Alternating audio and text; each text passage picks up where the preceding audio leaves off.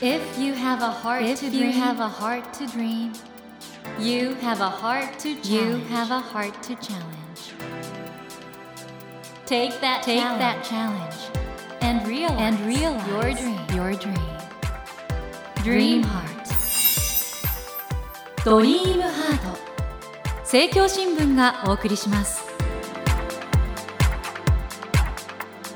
皆さんこんばんは森健一郎です 東京 FM のスタジオから全国38局ネットでお届けしています。ドリームハート。この番組は日本そして世界で活躍されている方々をゲストにお迎えしその方の挑戦にそして夢に迫っていきます。さあ今夜お迎えしたお客様はコピーライターの佐々木圭一さんです。佐々木さんは1972年神奈川県のご出身。上智大学大学院を卒業後1997年博報堂に入社。カンヌ広告祭金賞をはじめアメリカの広告賞ワンショーデザインのゴールド賞を日本人で初めて獲得されるなど数々の広告賞を受賞されました。博報堂に17年間在籍した後独立して現在はコピーライター作詞家株式会社動かす代表として活躍されていらっしゃいます。また佐々木さんといえばダイヤモンド社から発売されたビジネス書伝え方が9割の著者としても知られていらっしゃいます。今日は佐々木圭一さんにご自身が発見したという伝える技術についてお話を伺っていきます。よろしくお願いします。よろしくお願いします。これ100万部？あのですね。シリーズで、はい。すごいですね。いやもうなんかよくわかんないです僕的には。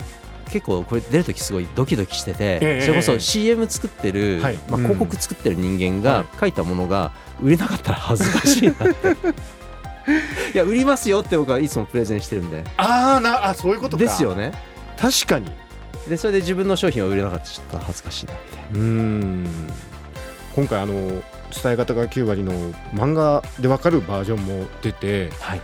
もう本当ロングセラーで2も出てるじゃないですか。はいここまで売れるってのは思ってらしたんですか？いやいやいやいやもうほ本当本当それこそ、まあ、3万部いったら本当にいいなっていうふうに思っていて、うんうん。まあ、3万部っていうのは重版がかかったっていうことだと思うんですけど、まあ、はいはいはい普通かからないらしいんですよ、うん。まあ、重版っていうのはその1回吸った後にはい。もう1回ね、あのまあ、吸られるっていうことなんですけど、5万いったらちょっと夢だなみたいな感じでした。ということであのこんな本なんですけど2013年にダイヤモンド社から発売されたということで、はい。ダイヤモンド社というのは本当ビジネス書ではもう王道を行く出版社ですけどここから出る経緯ってのはどういうことだったんですか？実は僕は上智大学で非常勤講師をしていて、ええまあ、そこに、まあ、編集の方が来ていただいて 講座を聞いていただいたらいいねって言ってくれたんえですよ。教え子だったんですか？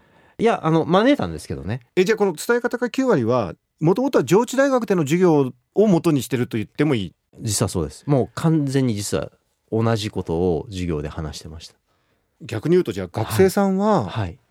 表現力だとか伝え方についてかなり悩んでる方が多いと？そうなんですよ、うん。まあ、そのすごいいいものを持ってるにもかかわらずはい。伝えられてない学生がすごいたくさんいて、初め僕はメディア論っていうことで、はい。広告の作り方みたいなのをはい。教えてたんですけど、ええまあ、でもその学生が発表するのを聞いてるとなんか面白くないなと思ってたんですね。で それで飲み会に行ってその学生と話をするとすっごい面白いこと言ってて「えなんで発表の時にあの話しなかったの?」と。もともとは面白いもの持ってるのに？そうですで僕はもうなんか広告の話をするんじゃなくて、うんどうやって人に伝えればいいかっていうことを学生に教えた方がいいんじゃないかっていうふうに思うようになってそれからまあそのどうやって伝えるかっていうのを授業で教えるようになった、まあ、それがまあ最終的にこの「伝え方が9割」っていう本になったんですね。なるほどね。そんなね素晴らしいベストセラーの中でいろいろ伝えてる佐々木さんご自身は最初はあんまりコミュニケーション得意じゃなかったんですよね。実はそうで。そもそも上智大学でのご専攻は何だったんでしたっけ？機械工学をやっていて。機械工学伝え方とかあんまり関係ないような。関係ないですよ。ね。いえー、やもう。機械工学やってって博報堂入ったんですか？そうです。わその時点でかなり思い切って。あのなんで、まあ、広告の会社に行ったかというと、うん。もうとにかく僕コミュニケーションが苦手で、うん。で、まあ、機械の勉強をしてたのも理由としてはなんか人とコミュニケーションが苦手だから機械とコミュニケーションがまあ快適だったんですよ。あのどんな研究されてたんですか？えー具体的に言うと自動改札の効率化っていう、えー。一方通行と両側通行をどう組み合わせると。すごいちなみにちょっと今それ僕すごくハマっちゃったんですけどはい。確かにユーザー側としてははい。こっちから行こうとして向こうからお客さん来るとはい。見合っちゃったりとかいろいろあってはい。片側の方がいいなと思うけどやっぱり確かにでも両側使わないと効率悪かったりするしどうするのがいいんですかあれ改札。それはまあ一方通行と両側通行を組み合わせた方がいいんですけど、うん。まあ、僕がその中で面白いなと思ったのが地面に矢印をつけるだけでそれだけで全く同じ自動改札の台数なのにもかかわらず人が早くね通ることができるようになるんですよ。えどういうことですか矢印つけるって。つまり人の流れを地面で作っちゃうんです、そうすると向こうからバッティングしないような人の流れを作れるんですよね、本当ですか？えそれって早く導入してほしいんですけど、まあ今もしてる部分はあると思うんですけど、まあその機械もすごい僕は今も大好きなんですけどでも機械と人を結びつける間のものまた矢印だったり色だったりそこはねまだまだいろいろできんじゃないかなって思ったってことは上智で機械工学学やってたけど、はい。研究内容にすでに今のお仕事につながる何か感じますね？そういう意味においてはね。あーまあそうかもしれな矢いですね、印誘導でもその後入った後がもうとにかく大変で。にね。にね。これ普通ねクリエイティブに行くのってみんな希望していけないわけですけど、はい。どうしてコピーライターに行ったんですか？いや、まあ、全員受けるテストがあって、ええ。これ、ええラジオで言っちゃっていいのかわかんないんですけど、まあ言っちゃうならば生まれ変わったら何になりたいかっていうのを作文で書けって言われて、うん。でまあ周りの、ね、同期とかは例えばアリンコに生まれてでかい日本を見たいとうんか、うんもう一回自分に生まれ変わって違う人生を歩みたいとか、まあ、そういう話をししてたんだけど僕は女子高生の自転車のサドルになりたいって書いてあるんですね。まあ、完全に下ネタなんですけどなんでそう書いたかというと採点してる人すっごい面倒くさいって思ってんだろうなと。で仕事しててね面倒くせえなって思ってる人にちょっとでもクスッと笑ってほしいなと思って、まあじゃあ試験官の気持ちまで捉えてたってことですねとか考えてたってことですねその時はまあちょっとそれを考えましたね。でも佐々木さんあのクリエイティブ試験っていうのはねはい、かなりの方がやっぱりクリエイティブやりたいなと思ってそういう会社に入ってなかなかそのクリエイティブ試験はい。受からないって聞くんですよ、はい。だ機械工学やった方が受かるってやっぱり想定外というか、やっぱり才能があったんですかねなかったですね。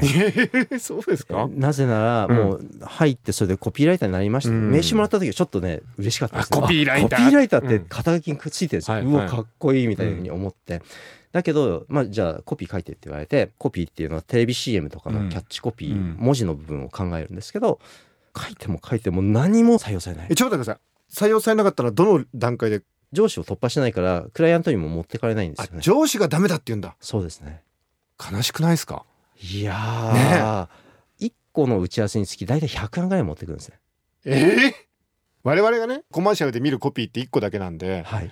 あれ100案あるんですか？後ろに。ありますね。うわ。いやでもしかも打ち合わせが1回じゃなくて、まあ、うん。2回とか3回とか打ち合わせをすると、うん。まあ、300とかっていう中から選ばれたものが3つ4つぐらい選ばれてでそれをクライアントに持っていってクライアントが OK って言ってくれたらもうそれが出ると言葉の千本ノックみたいなもんですね。そうですね。それでそんな採用されなくて。でもう採用されないのがもう何ヶ月も続いてもうな、うんうん。何もないなみたいなふうに言われて、で当時、まあ、僕につけられたニックネームが最もエコでないコピーライター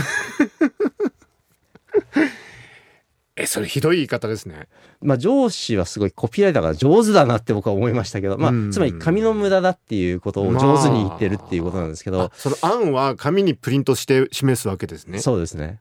で、ーまあ書くだけ無駄って、まあ確かに今思うとどれも本当に使えないものばっかりだったから本当にエコじゃないコピーライターだったなっていうふうにまあ思いますね。200も300も持ってって採用されなかった佐々木さんがどうして今になれたかということを一番知りたいんですけどみんな。はい。まあすごいまあその落ち込んでいて、うん世の中にあるいい言葉っていうのを見てると本当もうすごいなっていう言葉が世の中にたくさんあって、はいなんでそんなの書けるんだろうって悩んだんですね。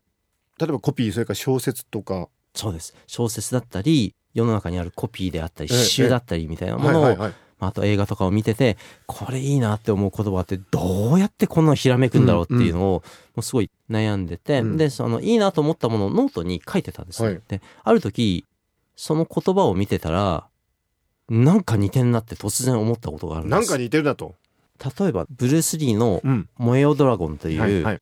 映画のですね名作ですよね。はい、まあその名言「考えるな感じろおお、これ名言ですよね。あの英語でもそれ don't think feel かな？そうですあれはすごい名言ですよね。」それと、あとは、まあ、柔道の田村亮子選手はいはい。の名言「最高で金。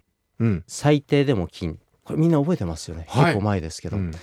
わかりますかって質問しちゃっても。これは実は僕は著書で拝見したんではい。伝え方が9割の中に書いてありますよね。はい。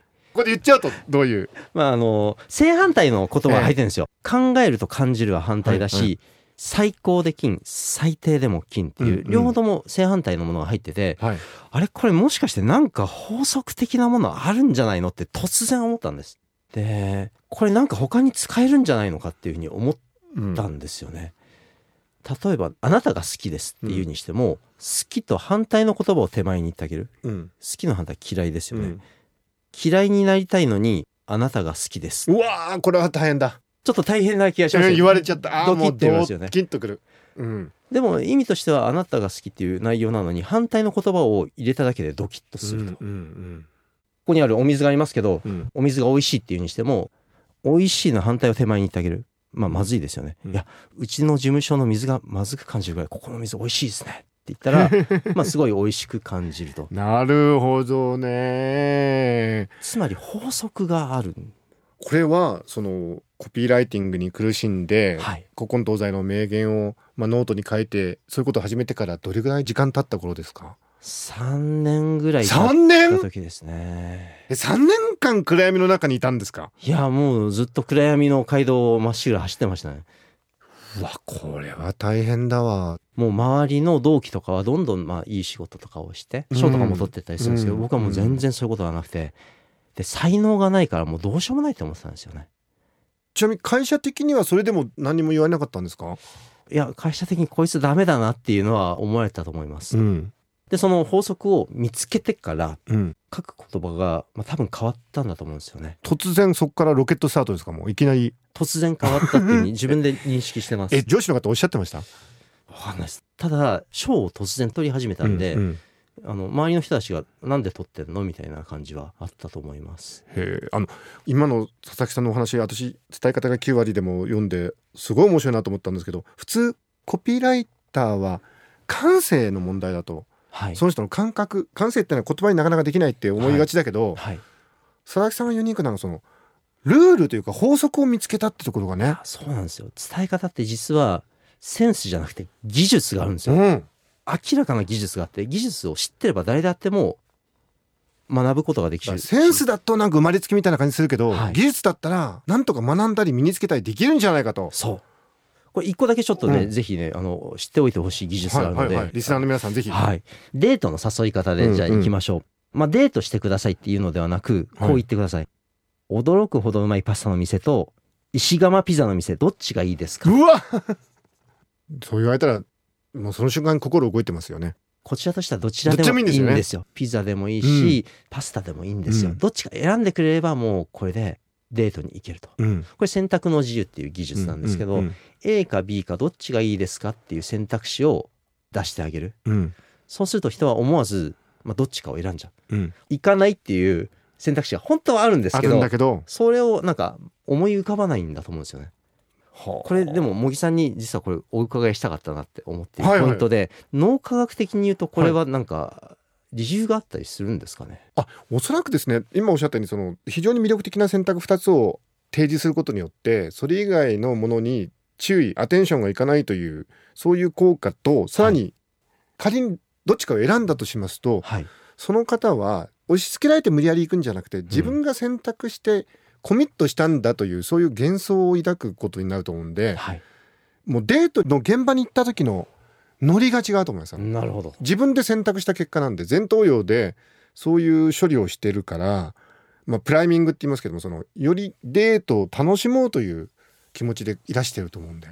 なるほど。よくできてますね佐々木さいやこれね他でもいろいろ使えて例えばうん。レストランを経営してます、はい。でデザートを食べてほしいとなぜならば売り上げを上げることができるのん。で、うん。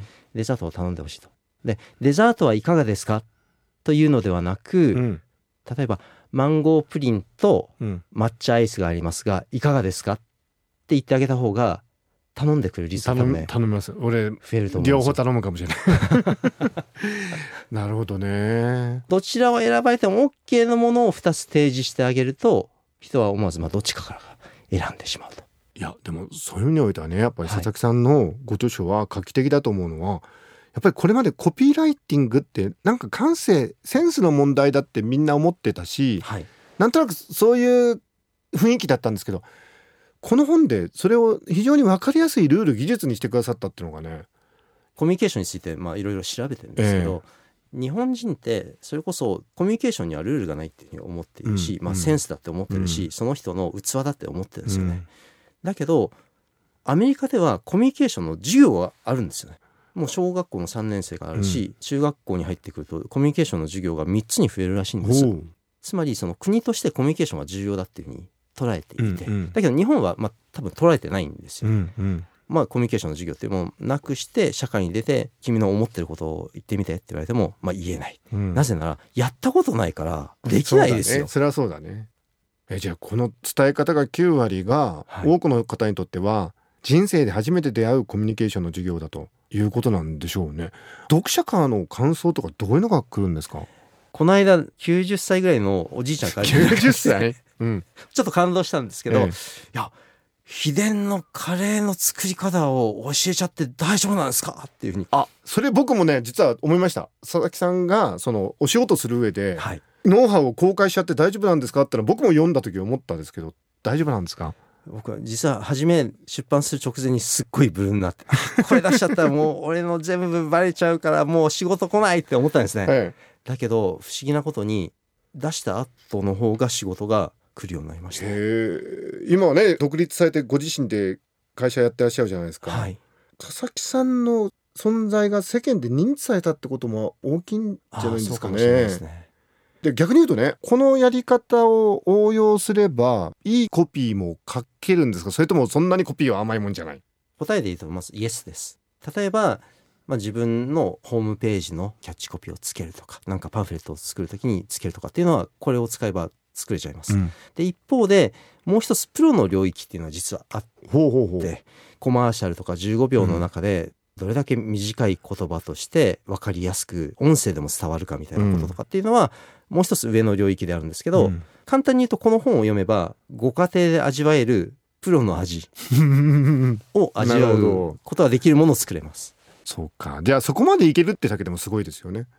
まあ知らなかったらできないんでね。うん。でも今ほら世の中 SNS とかが出てきて、はい。逆にコミュニケーションのやり方が分かんなくなっちゃってる方がすごく多いじゃないですか、はい。そういう意味で言うとこの本伝え方が9割って小学生ぐらいから実はちょっと読んでいただきたい本でもありますよね。いいですね。ね本当はもっとお伺いしたいんですけどちょっといいところはまた次週ということで、本日はですね大ベストセラー伝え方が9割の著者でコピーライターの佐々木圭一さんをお迎えしました。Never let go of that dream. Never forget Never that heart to challenge. heart to challenge. Dream heart. 茂木健一郎が東京 FM のスタジオから全国38局ネットでお届けしてきました「ドリームハート。今夜はビジネス書伝え方が9割の著者でコピーライターの佐々木圭一さんをお迎えしました。えー、っと佐々木さんはね本当に言葉のプロですね。ただね言葉のプロっていうとセンスこの問題だと思われがちなの。をいや技術なんだって言ったところがねこの伝え方が9割の非常に画期的なとこだったと思うんですよね。ですからねもともと言葉の、まあ、コミュニケーションが苦手だった佐々木さんがこの技術を発見することでこれだけ変わったとコミュニケーションの技術は人を変えるんだっていうねこのメッセージしっかり私も受け取りましたしリスナーの皆さんもぜひこれをね生かしてね明日からの人生楽しんでくださいさてドリームハートのホームページでは毎週3名の方に1000円分の図書カードをプレゼントしています。番組へのご意見などメッセージをお書き添えの上ドリームハートのホームページよりご応募ください。お待ちしています。さあそろそろお別れの時間となってしまいました。今夜の放送は SNS を通して多くの方と共有することができます。ぜひシェアラジオと検索してみてください。さて来週も佐々木圭一さんをお迎えしお話の続きを伺います。どうぞお聞き逃しなく。それではまた土曜の夜10時にお会いしましょう。ドリームハートお相手は茂木健一郎でした。ドリームハート。政教新聞がお送りしました。